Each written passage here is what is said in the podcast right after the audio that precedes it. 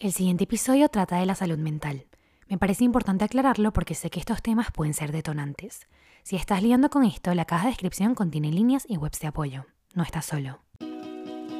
Hola, ¿cómo están? Y bienvenidos al segundo episodio de Conversaciones con el Reflejo. El día de hoy estoy súper feliz, muy emocionada porque, aunque tal vez ustedes no sepan esto o no se hayan dado cuenta, para el momento en el que grabé el primer episodio todavía no tenía decidido un nombre para este podcast. Igual lo grabé, así sin nombre, porque sabía que quería hablar sobre todos estos temas, pero ya hoy, para este segundo episodio, tenemos un nombre, así que me hace muy feliz darles la bienvenida al segundo episodio de Conversaciones con el Reflejo. Les cuento que el episodio del día de hoy me pone un poquito nerviosa porque por primera vez voy a estar hablando de eh, la ansiedad, que es un tema bastante cercano para mí. Siento que lo he medio mencionado así con pasitos chiquitos de hormiguita por ahí. Nunca les he hablado de mi experiencia, de cómo ha sido vivir con ansiedad, pero les quería compartir un poquito lo que ha sido mi trayecto en todo este roller coaster, en esta montaña rusa, que ha sido aprender a vivir con la ansiedad. Y bueno, yo quiero empezar con un dato. Yo sé que aquí no estamos en cosas científicas, pero quería empezar con un dato porque siento que a veces así vemos las cosas más tangibles. Situamos mejor en contexto a las cosas cuando tenemos una cifra. Para 2017, esto es según estudios de la Universidad de Oxford, 792 millones de personas han vivido con un desorden de la salud mental. Esto es aproximadamente el 10% del mundo. Y 2017 ha pasado mucho tiempo, son datos que no están actualizados, tal vez hoy seamos más. 10% son una en cada 10 personas. Es decir, piensa tú en que cada vez que estás tal vez en una habitación con 10 personas o vas a una fiesta, una reunión con 10 personas, una de esas personas esté batallando con la salud mental, tal vez más. Sin ponernos técnicos, no crean que el resto del podcast va a ser así, pero sin ponernos técnicos quería empezar con esto, para darnos un poquito de contexto y entender que los temas de salud mental no son un tema de la minoría, son temas grandes y que afectan a un montón de personas. Y sin embargo, siento que a pesar de que ha estado increciendo, que ha estado cada vez más de moda hablar de la salud mental, siento que hay ciertas cosas que no se hablan suficiente y por eso, pues estoy aquí porque ya saben que tengo bastantes opiniones. Yo sé que está de moda hablar de salud mental. Lo hemos visto en todas las redes sociales y si están escuchando un podcast como este, probablemente ustedes más que nadie sepan que la salud mental es un tema trending, últimamente, podríamos decirlo así. Pero aún inventamos que, ay, nos duele la cabeza si un día tuvimos un ataque de pánico y por eso no pudimos ir a clases. Y aún, en muchos casos, porque al menos ha sido mi experiencia, no se entiende que vivir con ansiedad o experimentar ansiedad no es lo mismo que estar muy estresado. Hoy voy a estar hablando de la ansiedad, más adelante voy a hablar de otros temas de la salud mental, pero hoy quería hacer un especial enfoque porque básicamente esto es lo que más conozco porque es lo que he vivido. Y como saben, no soy experta de la salud y por ende hablo netamente desde mi experiencia. Por eso yo creo que hablar de estos temas es importante, para eliminar un poquito el tabú, para generar diálogo, para generar debate, para que no sea, ay, pobrecita, tiene ansiedad, sino, hey, voy a escucharte, ¿qué necesitas? Para llamar las cosas por su nombre y apellido y dejar de tenerle miedo como si fuesen un Voldemort volando por ahí. Y porque aún si no experimentas ansiedad, si tú que me estás escuchando no experimentas ansiedad, es importante saber qué es para empatizar con las personas que te rodean, porque estoy 100% segura de que sin importar cuántas personas conozcas, conoces a alguien que batalla con ansiedad, sabiendo o no sabiéndolo. Entonces yo quería empezar con lo primero para no estar aquí volando y hablando de ansiedad, pero ¿qué es la ansiedad? Como les digo, yo no hablo desde la experiencia de un psicólogo ni de un psiquiatra, sino de mis propias vivencias. Voy a hablar aquí un poquito de cómo se siente la ansiedad. A mí me gusta hablar con mi psicólogo y decirle a ella que, que cuando experimento ansiedad se siente un poco como cuando estás a punto de presentar un examen final y sientes como esos nervios, ese enrolladito en el estómago, como que un montón de cosas ahí que se están apretando, un nervio que te sube del estómago como hacia la garganta, pero no tienes examen final. Y no encuentras razón aparente por la cual deberías estarte sintiendo así pero tienes esa especie de nervios, esa, esa respiración un poquito cortita. A veces la ansiedad se siente como no poder dormir, por ejemplo, porque de repente todas las crisis existenciales que se te pueden ocurrir en la vida decidieron ponerse de acuerdo para encontrarse contigo en la noche. Otras veces la ansiedad este, fue mi caso al empezar a identificar que sufría de ansiedad, pero no es el caso más común en general en mi vida. Fue como que ahí fue cuando me di cuenta, ah, Valeria, aquí hay un problema. Porque a veces la ansiedad se siente muy sublime, es incómoda, pero si aprendes como que acostumbrarte a ella, a veces ni te das cuenta de que estar así de preocupado, de tener ese miedo, a veces no te das cuenta de que eso no es lo habitual. Pero en mi caso, la ansiedad se manifestó un poco más así. Cuando me fui de Venezuela, como ustedes saben o si no saben, yo soy de Venezuela y viví ahí los primeros 18 años de mi vida. Cuando me vine aquí a Madrid a estudiar y me fui de Venezuela, me vine sola y mi familia, mi mamá, mi papá y mi hermano, se quedaron en Venezuela porque mi hermano sigue teniendo el colegio y mis papás trabajan allá. Y yo me vine a estudiar a Madrid. Claramente hay un cambio de horario entre España y Venezuela, eh, cinco o seis horas de diferencias dependiendo de la época del año. Y yo recuerdo que me despertaba muy temprano en esa época porque tenía clases temprano, eh, me despertaba angustiada. En primer lugar porque no tenía quien decirle buenos días y en segundo lugar porque a las personas que les solía decir buenos días, no les podía escribir en ese momento porque claramente era la noche en Venezuela y iban a estar durmiendo. Y esto a mí me produce una ansiedad terrible, porque me hacía pensar en todos los miles de escenarios posibles, fatalistas, extremos, y yo pensaba que en vez de que ellos no me respondían porque estaban dormidos, no me respondían porque les había pasado algo. No me respondían porque, no sé, había sucedido algo y por ende no podían responderme.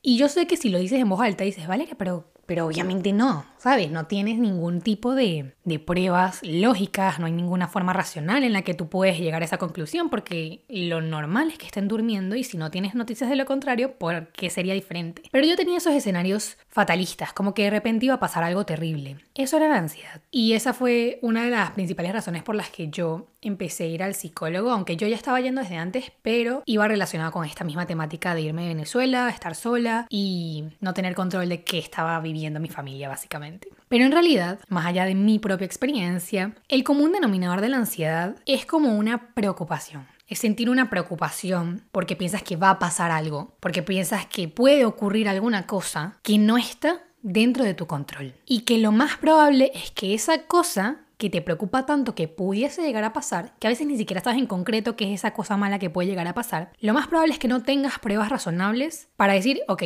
eso evidentemente es lo más probable que pase. Y yo no estoy diciendo esto como que, ay, no, la ansiedad es inventada, esto está todo en tu cabeza, no, la ansiedad es muy real, la experimentan un montón de personas y no es inventarse cositas en tu cabeza y preocuparte por las historias que tú te montaste. Es algo que va a veces un poquito más allá de ti. Pero quería contarles esto porque tal vez están pasando por la ansiedad en este momento o conocen a alguien que experimenta ansiedad y nunca lo han logrado entender, pero la preocupación como tal, preocuparse no es sinónimo de ansiedad, al igual que estar estresado no es sinónimo de ansiedad. Cuando tenía 11 años, empecé a sufrir de alopecia por estrés o así me decían que se llamaba. Básicamente, para los que no saben, la alopecia en mi caso se manifestaba como que los pelos de mi brazo se me estaban cayendo y me quedaban como huecos. Y no era normal. Yo sé que hoy en día nos depilamos, nos afeitamos, nos quitamos el vello corporal, pero lo normal no es que a los 11 años se te caiga solo el pelo en algunos huecos del brazo. Y por ende, mi familia decidió llevarme al dermatólogo y luego el dermatólogo recomendó que me llevaran al psicólogo porque a su hija le había pasado lo mismo y era por estrés. Esa fue la primera vez que yo fui al psicólogo y después de varias sesiones, no recuerdo exactamente cuánto tiempo, para los niños pequeños el tiempo pasa muy lento y según yo fueron varias sesiones, tal vez no fueron tantas porque hoy en día el tiempo se me pasa más rápido, pero tuve algunas sesiones y después de eso me curé, me enseñó a organizarme, esta psicólogo, la mayor de mis preocupaciones en ese entonces era lo académico yo me preocupaba mucho por mis calificaciones, por mis notas. Después de esto se me curó la alopecia. Pero yo diría que eso no fue un tema puntual. No fue como que, ay, Valeria tuvo alopecia. No me voy a poner aquí a exponer toda mi historia de salud ni nada por el estilo, pero varias cosas sucedieron que me apuntaron hacia algunos indicios de que lo que estaba viviendo no era meramente un caso puntual de alopecia por estrés. Lo que sí fue definitivo y en el momento en el que yo me di cuenta de que esto era ansiedad es que claramente cuando voy creciendo empiezo a escuchar sobre todas estas cosas de salud mental. Tenía 17, 18 años en el año que me iba a mudar, 2019, cuando me iba a mudar a España, a Madrid. Yo ya había decidido que iba a estudiar por aquí, ya había entrado en la universidad, pasaje, estaba buscando dónde vivir, etc. Y estaba a punto de graduarme del colegio. Y en ese entonces empecé a tener una serie de ataques de pánico por todo el tema de irme del país, cosas fuera de mi control, la separación, ansiedad por separación, etc. Y desde ahí, desde hace tres años, 2019, empecé a ir con mi psicólogo, con la cual sigo teniendo sesiones. Al principio empecé a tener sesiones una vez a la semana y ahora la veo cada 15 días. Y estoy mejor. Y he aprendido a regular la ansiedad. Y para los que tienen ansiedad, créanme, las cosas sí mejoran y hay herramientas para ayudarte. Pero este no es el punto del podcast, no es hablar solo de mí. Es poner un poquito en contexto y ayudar a las personas a que no se sientan tan solas, porque sé que a veces la ansiedad se siente como que, ¿por qué nadie se preocupa? Yo me preocupo, ¿hay algo mal conmigo? Yo creo que la cuestión con la ansiedad es que a veces te hace sentir como si cuando lo dices en voz alta y dices, me preocupa tal cosa, tengo ansiedad por tal cosa, no va a tener sentido. A mí me ha pasado, como me pasa en este momento, que les dije, es que tenía miedo de que si mis papás no me respondían porque estaban durmiendo es porque había pasado un evento catastrófico y capaz ustedes pueden decir, Valeria, eso no tiene sentido. Yo lo digo en voz alta y digo, Valeria, eso no tiene sentido. Y creo que este es el tema con la ansiedad a veces, que te hace sentir como que si lo dices en voz alta y se lo dices a alguien más, la respuesta inmediata va a ser, pero no hay nada que preocuparse, no tiene sentido. Y esto es como lo más frustrante, porque tú en el fondo sabes que si no hay razones tangibles que apuntan hacia que va a pasar algo terrible, porque habría de preocuparme por algo terrible, pero a la vez sientes que no puedes parar de preocuparte. Porque claro, son pensamientos fatalistas irracionales, muy poco probables. Pero si esto es así, si hay tan poca probabilidad, ¿por qué se siente tan real? Yo creo que es como mi pregunta principal. Si, si se supone que es irracional, si se supone que son pensamientos intrusivos, si se supone que las probabilidades de que pasen son mínimas, ¿por qué se siente tan real ese miedo y esa preocupación? Yo anoté por aquí, lo quiero leer para, no, para que no se pierda el hilo de lo que quiero decir. Puede que los pensamientos intrusivos sean solo pensamientos, no son hechos, y puede que nada malo pase en el mundo material. Pero sin duda, esos pensamientos están ahí y afectan la manera en la que tú estás viviendo tu vida. Porque la ansiedad, quieras o no, afecta la manera en la que tú te desarrollas y a veces afecta las decisiones que tomas y cómo manejas las cosas. ¿Por qué les digo esto? Para que sepan que no, que no están locos, que tener ansiedad no es estar loco. No es que te inventas las cosas y que te preocupas porque te inventaste mil y un historias. No se inventaron la ansiedad. Si tú estás viendo y estás atravesando esta condición de la salud mental, tú no inventaste esta ansiedad y no es tu culpa. Pero lo que sí, nos guste o no, aunque no sea nuestra culpa, haber nacido con ansiedad o haber desarrollado en el camino, aunque no sea nuestra culpa, sí es nuestra responsabilidad lidiar con ella. Sí es la responsabilidad de cada uno de nosotros tomar las riendas y decir, ok, esta no es la manera en la que yo quiero vivir y Aquí voy con lo que me ha ayudado, porque yo sé que no es fácil, yo sé que no es un blanco y negro, un hago o no hago esto por mi vida, quiero o no quiero cambiar. Yo sé que no se trata de eso. No es una bandita que te pones la bandita en la herida y listo, se curó. No, no funciona así, yo lo sé, yo sé que tiene su, su profundidad. No vamos a simplificarlo. Pero quería compartir algunas de las cosas que me han ayudado porque siento que son buenas herramientas para que si tú estás pasando por esto, o incluso si conoces a alguien que está pasando por esto, puedas intentar alguno de este tipo de cosas. Esta es 100% mi experiencia personal no es recomendación profesional, lo quiero aclarar, y cada persona es un mundo, cada persona es diferente, así que distintas cosas pueden funcionar para distintas personas. Pero aquí va un poco lo que me ha funcionado a mí. Lo primero, y yo creo que ya se lo esperan, lo primero que voy a recomendar y lo primero que me ha ayudado, que es como la base a partir de la cual he construido el resto de cosas, es ir al psicólogo. Lo primero fue admitirme a mí misma. Antes de ir al psicólogo, el primer paso, la base, la semilla, fue admitirme a mí misma que yo no quería seguir viviendo así. Hay que entender que yo también tuve como que un momento de pico de ansiedad donde mi ansiedad como que empeoró porque me iba a ir del país y eso me generó más ansiedad de lo habitual. Y en ese momento fue que yo tomé la decisión de, ok, yo no quiero vivir así, me voy a ir a un país nuevo, me voy a tener que adaptar a varias cosas y no quiero tener que lidiar con todo este peso sola. Y pedí ayuda. Yo sé que pedir ayuda, que admitir que necesitas ayuda a veces no es fácil. Yo entiendo que a veces es complicado decir en voz alta, hey, esto está pesado y no quiero cargarla sola. No es que no pueda cargarlo sola, tal vez sí, pero no quiero que me duela tanto la espalda y quiero distribuirme el peso un poquito más con otras personas. Pedir ayuda no te hace débil, admitir que necesitas ayuda no te hace una persona débil, no te hace incapaz, no te hace menos persona. Pedir ayuda te hace humano. Pedir ayuda a mí me parece uno de los actos más lindos, uno de amor propio, de saber que tú no quieres poner todo ese peso sobre tus hombros sola, porque hay personas que pueden ayudarte. Y pedir ayuda también es un acto de humildad, de reconocer, ok, mira, no tengo por qué hacer todo esto yo solo. Entonces, eh, eso por un lado, yo entiendo que no es sencillo admitir que necesitas ayuda, pero este fue el primer paso para mí y gracias a Dios y gracias a las oportunidades y a mi familia, tuve acceso a un psicólogo eh, inmediatamente y pude encontrar un psicólogo. Yo digo esto porque sé que es un privilegio lamentablemente, dentro de la sociedad,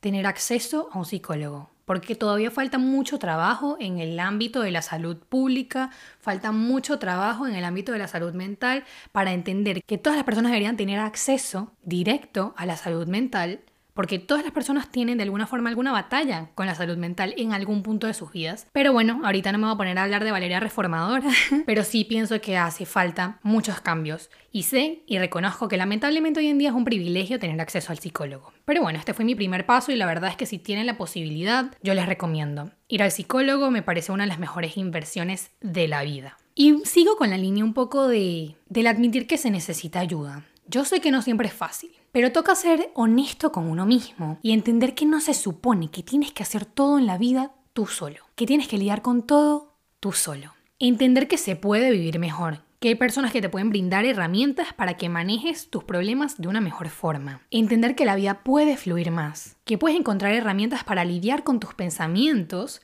y ser más consciente de ellos. Recuerden que no todos los psicólogos son para todas las personas, ni todas las personas para todos los psicólogos. Les digo esto porque yo sé que hay personas que a veces no hacen clic con un psicólogo y piensan que el psicólogo no es para ustedes. No vayan a pensar que porque una vez el psicólogo no les funcionó, entonces más nunca con ningún otro psicólogo en la vida les puede funcionar. Pero vamos con lo siguiente, porque aquí puro Valeria promoviendo a los psicólogos, vamos con el siguiente punto que no tiene que ver con los psicólogos. Una de las mayores cosas que me ha ayudado es despertar la conciencia, no la conciencia del bien y el mal, de distinguir qué está bien y qué está mal, que también es muy importante, pero la conciencia de despertar un poquito ese awareness, esa atención de saber y de estar pendiente de qué está pasando dentro de tu cabeza, de cómo que monitorear.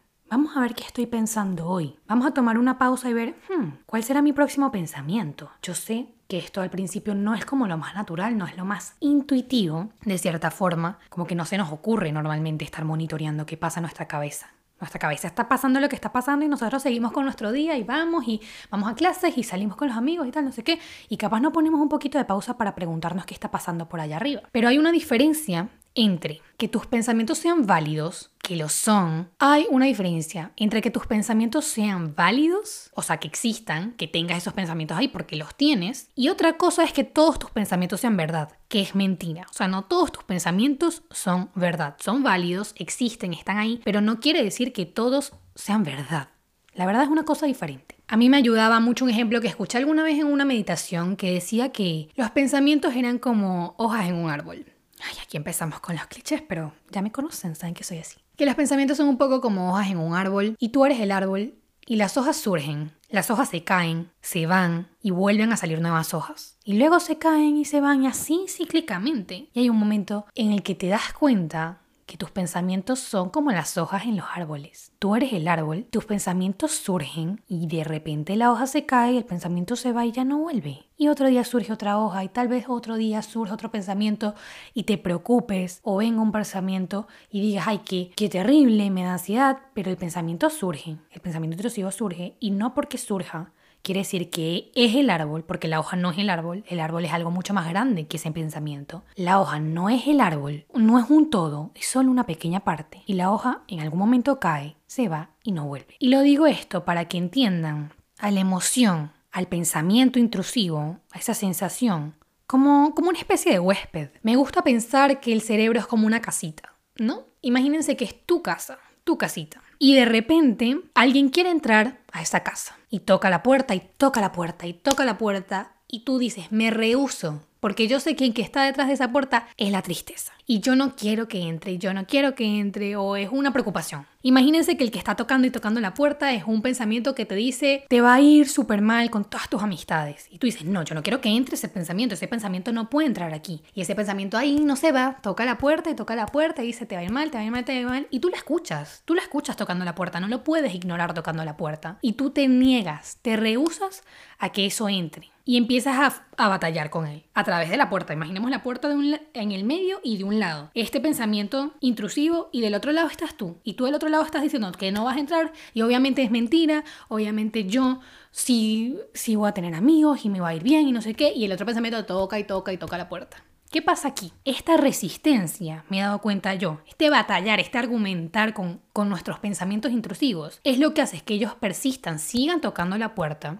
y se queden ahí. Es lo que hace que estén tucu y tucu y tucu hasta que un día le abres la puerta, lo dejas pasar como a todos los demás pensamientos, agarra el pensamiento, toma agua, un vaso de agua dentro de tu casita y se va. Y se fue y no volvió.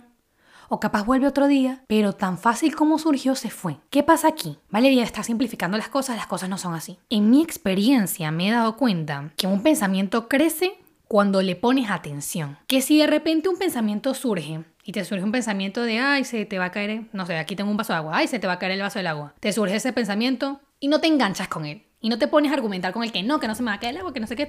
El pensamiento no crece. Tan fácil como surge el pensamiento se va. Porque no podemos controlar qué pensamientos nos surgen, pero sí podemos controlar con cuáles decidimos quedarnos enganchados y con cuáles decidimos sentarnos a argumentar un rato y decir que no, que no, que no, y el pensamiento que sí, que sí, que sí.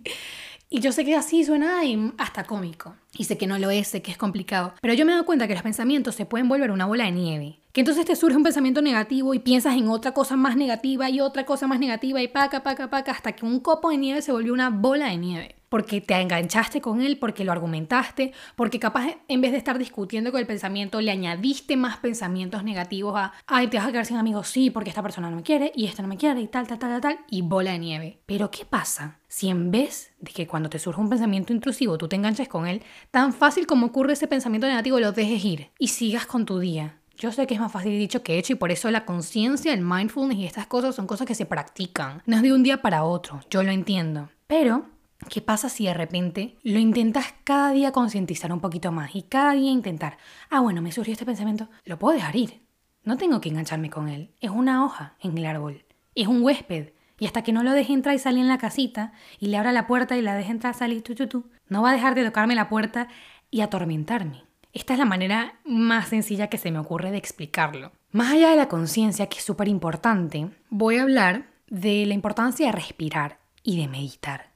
Y tú dices, Valera, qué importancia de respirar, ya sé que tengo que respirar para estar vivo. Pero va más allá de eso. Estarían sorprendidos tal vez, o tal vez no porque tal vez ya lo sepan, del impacto que tiene la respiración sobre cómo nos sentimos de calmados, de angustiados, etc. Hay un método que lo quiero practicar con ustedes y ustedes después lo pueden hacer cuando más les guste, que es de 444. 4 segundos inhalo, 4 segundos aguanto la respiración, 4 segundos exhalo. Y no saben cómo calma eso. Pero yo me da cuenta que tal vez el 444 no es para mí, porque es muy poco tiempo. Entonces yo lo que hago es inhalar 4 segundos, lo aguanto un montón de tiempo, no un montón, 6 segundos, 5 segundos, más o menos por ahí. Y voto, voto, voto lo que más pueda, 8 segundos. Entonces vamos a hacer esto, más o menos de 4, 5 y 8, ¿no? Vamos a inhalar. Aguantamos. Y votamos.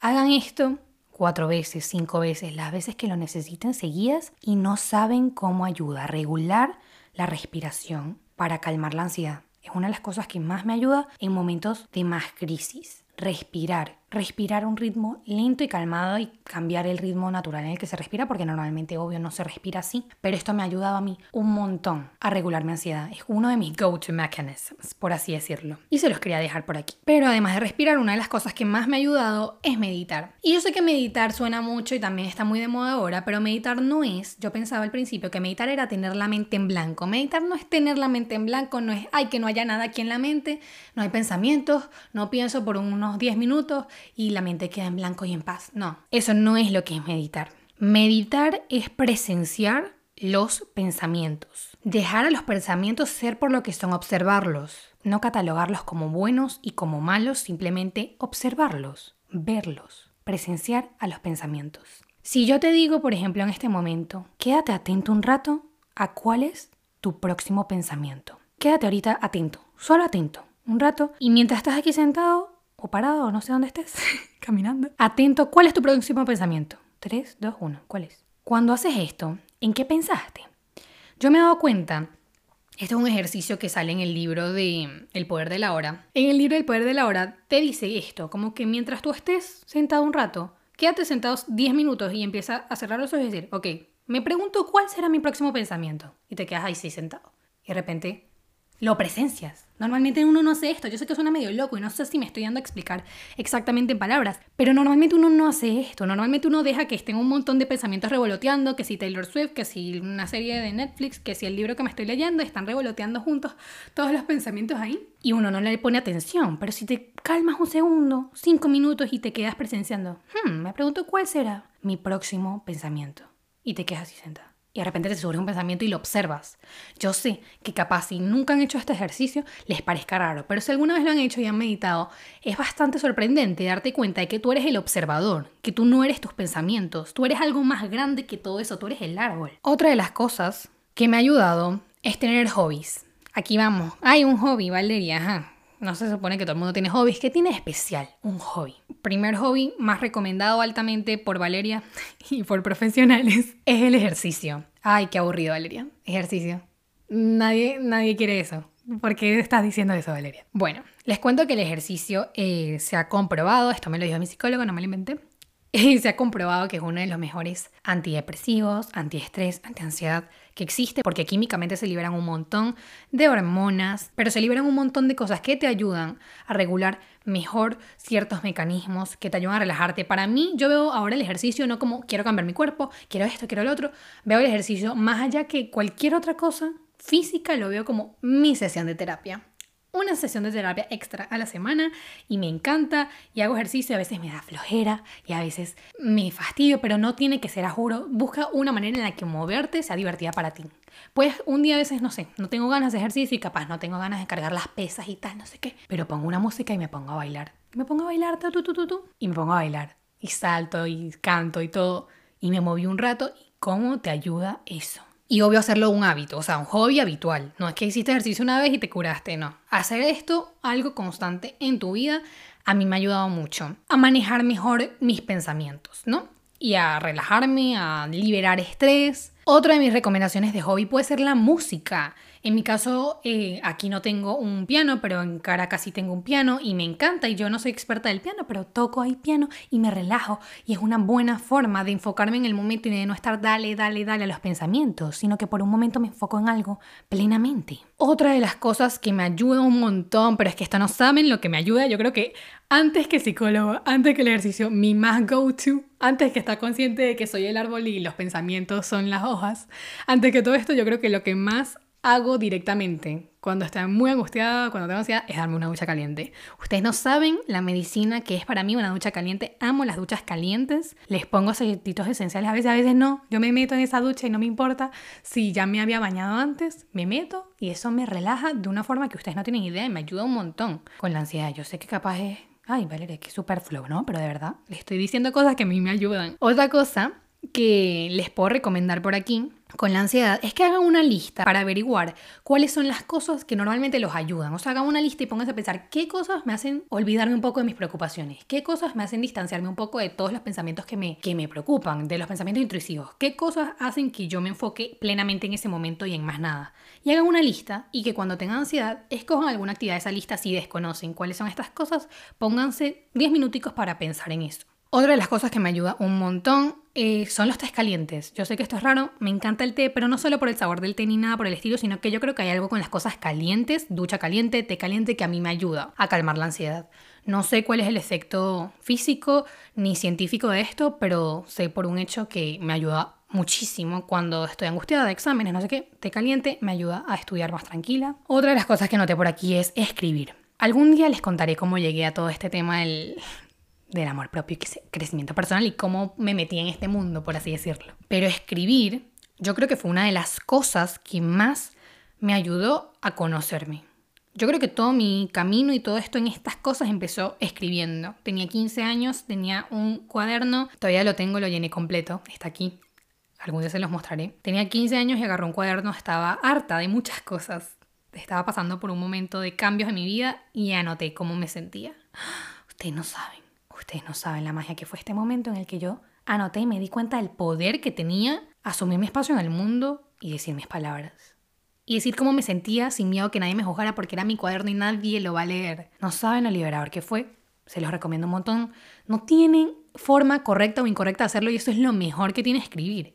Que no hay reglas. Que puedes escribir cualquier cosa que puede escribir bien, mal, palabras sueltas, frases sin sentido, y está bien mientras esté expresando lo que sea que quiera estar expresando. Yo estuve viendo hace un tiempo a una psicólogo, que ella es psicólogo de niños, eh, su cuenta en Instagram es Mind Hearts, si no me equivoco, pero me encanta, yo la sigo, como si yo tuviese hermanos pequeños o hijos lo que sea, a mí me encanta seguirla, es psicólogo de niños, pero habló el otro día de una técnica y yo dije, es que esto tiene sentido, ya sé por qué escribir me ayuda tanto, porque al escribir y ponerle nombre y apellido a las emociones, les quitas poder. Cuando tú dices, hmm, estoy sintiendo rabia, perdí el poder ya no siento tanta rabia. Y suena loco, dice Valeria, pero, pero ¿qué es eso? Eso no tiene sentido. Tiene sentido, está comprobado psicológicamente y esta psicóloga hablaba más en el ámbito de los niños, pero decía que se había comprobado que cuando se decía la emoción en voz alta, cuando se dice una emoción que se está sintiendo, la emoción disminuye y pierde el poder.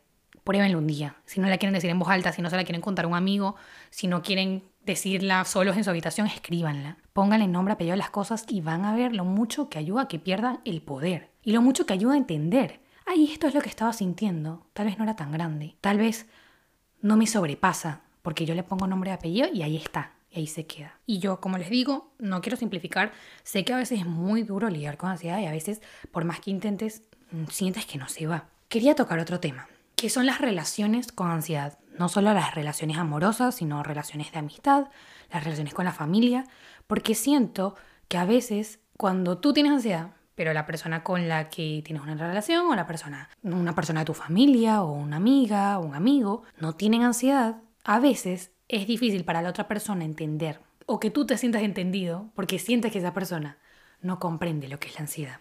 Por ejemplo, en el caso de mi familia, a veces yo sufría mucho de frustración porque sentía que no lo entendían.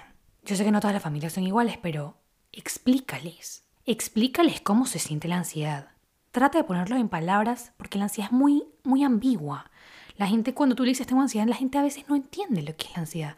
Explícales lo que estás sintiendo. Intenta explicarles un poquito por lo que estás pasando. Cuéntales. A mí me ha ayudado a mandarles videos de psicólogos, podcast de psicólogos a mi familia para que ellos entiendan un poquito por lo que yo estoy pasando. Las personas a las que tú les importas y las personas que te importan a ti van a estar dispuestas a aprender qué es lo que estás pasando tú para entenderte un poquito más. Pero tú también tienes que entender que si ellos no están pasando por eso es muy difícil que lo entiendan. Entonces explícales no son adivinos, no pueden adivinar por lo que tú estás pasando, por más de que nos encantaría, por más de que la vida sería más sencilla si tan solo se diesen cuenta de que yo estoy pasando por esto, pero a veces la gente no se da cuenta y no, no es porque no te quieren, no es porque son malas personas, no es porque no les importa, la gente no se da cuenta de eso porque son humanos. A veces cuesta ver más allá de la persona que está pasando la ansiedad, que la ansiedad es una cosa a veces muy profunda, que no se nota por fuera, entonces explícales. Porque para quien no experimenta la ansiedad es difícil entender lo que estás pasando, les cuesta imaginarlo. Es algo que ellos nunca han vivido tal vez y cómo se lo van a imaginar así. Yo sé que no es fácil. Créanme que lo sé, sé que no es fácil hablar de ello. Mientras más lo hablas, más fácil se vuelve. Esto se los digo de mi experiencia. Pero lo que sí les puedo decir es que muchas veces después de hablar de ello, con alguien indicado, con la persona correcta, con alguien que sí te escuche, la carga se aligera. Cuando las cosas se almacenan, cuando las emociones se almacenan, cuando las cosas no se dicen, la nube se vuelve pesada, la carga se vuelve pesada, todo por dentro se vuelve pesado. Y por eso yo digo que es tan importante hablarlo y si no le puedes hablar, escribirlo, pero si tienes a alguien que te pueda escuchar, créeme, que si una persona te quiere y le importas, no va a querer más que entenderte y escucharte y saber por lo que estás pasando. Lo siguiente para mí son los límites. Sobre todo en el caso de las amistades, siento que es muy importante y yo hago esto, que si yo estoy pasando por un mal momento ahorita y capaz tu amiga te quiere contar algo y tal, no eres mala persona por decirle ya va, hoy no puedo cargar con esto. Decirle que no a una persona en algún momento no te hace mala persona. Porque seamos honestos, si tu vaso ya está demasiado lleno de preocupaciones y alguien más te pone la preocupación, capaz ni los ayudas y lo que haces es explotar. Entonces no tiene nada de malo y no es egoísta decir ya va, hoy no puedo lidiar con esto. Deja que me calme y ahorita te ayudo. Dame un chancecito, dame un segundito y te ayudo. Esto en el caso de las relaciones con ansiedad. Pero más allá de todo esto y más allá de los hobbies y de las mil actividades que a mí me ayudan con la ansiedad y ir al psicólogo y tener conciencia de recordar que eres el árbol y los pensamientos son las hojas y de establecer límites y todas estas cosas, yo les quería dar como unos recordatorios. Tengo, para ver, seis puntitos que anoté. Seis puntitos, seis bullet points que anoté de los que quiero hablar como para cerrar, Pasé resto porque ya, ya, ay, ella sí habla. Aquí va una serie de recordatorios con respecto a la ansiedad. Lo primero es que si tú conoces a alguien que sufre de ansiedad, por favor no le digas, ya cálmate. Ay, no, no, no, tranquilo. Por favor no le digas eso. Por favor no le digas que es una locura que piense que algo así pueda pasar. No le digas que está loco. Tal vez lo vas a ayudar más diciéndoles, hey, todo está bien, todo va a estar bien. Este es mi mantra favorito, lo hago un montón con mi familia y yo les pregunto, ¿todo está bien? Y me responden, sí, Valeria, todo está bien. Uy, no saben la calma que me da, es un mantra. es un mantra y me encanta que me digan, hey, todo está bien. Tal vez los puedes ayudar más diciéndoles, mira, no estás solo. Ayúdalos a respirar y dile, uno adentro, uno afuera. Los puedes ayudar diciéndoles estoy contigo, porque a veces la ansiedad se puede sentir sola. Les puedes decir, hey, ya vas a ver que sí puedes con todo, como has podido con todo en la vida. Ya vas a ver cómo sí puedes con esto, cómo has superado el 100% de las cosas que has vivido en tu vida. Y algo que a mí me encanta, una pregunta que me encanta, que puede ayudar un montón, es si le preguntas a la persona que está teniendo ansiedad, ¿me cuentas qué pasa si todo saliese bien? La ansiedad te hace pensar mucho en qué pasa si todo sale mal, qué pasa si esto no sale bien, qué pasa si esto.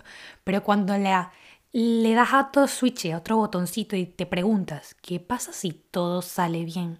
Y empiezas a pensar y buscar razones. Y hacer un esfuerzo por buscar razones por la... ¿Qué pasaría? ¿Cómo sería la vida? ¿Cómo sería esa situación que estás pasando si todo saliese bien?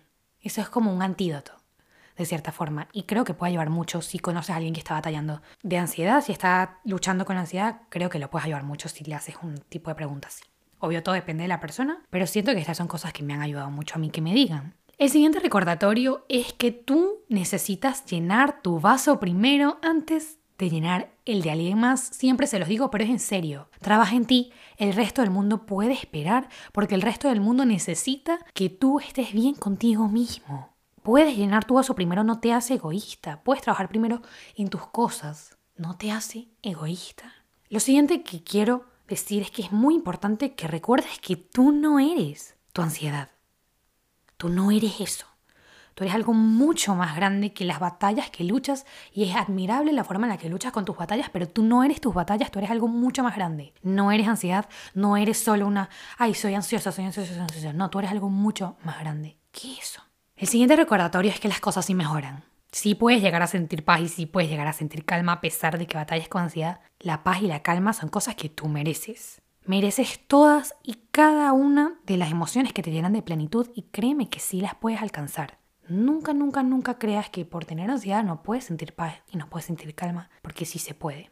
Y quería terminar diciendo y recordando algo que dije hace un rato que me dijo una vez mi psicólogo, pero es estadístico. Y yo sé que a veces a la gente las cosas factuales y las cosas estadísticas los ayudan. No parecen tanto teorías e ideales que andan flotando por ahí en una esquina. Pero el 99% de los pensamientos negativos que tenemos no pasan.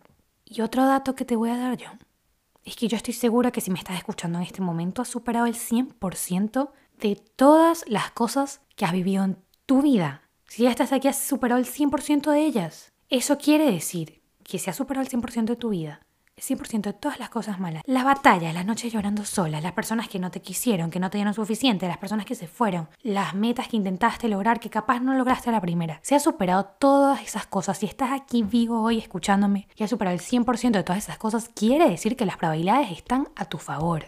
Que no me importa que venga a decir la ansiedad, que venga con este pensamiento intrusivo, que venga con lo otro. Yo te puedo decir algo en serio, porque lo creo desde lo más profundo de mi corazón. Lo que sea que estés pasando, lo puedes superar como has hecho con el 100% de todo lo que has vivido en tu vida. Créeme que las probabilidades están a tu favor. Quería terminar este podcast con eso, recordándoles a los que tienen ansiedad que no están solos, recordándoles que no tiene nada de malo hablar de la ansiedad, que más bien están haciendo un favor para romper estigmas, para romper el tabú.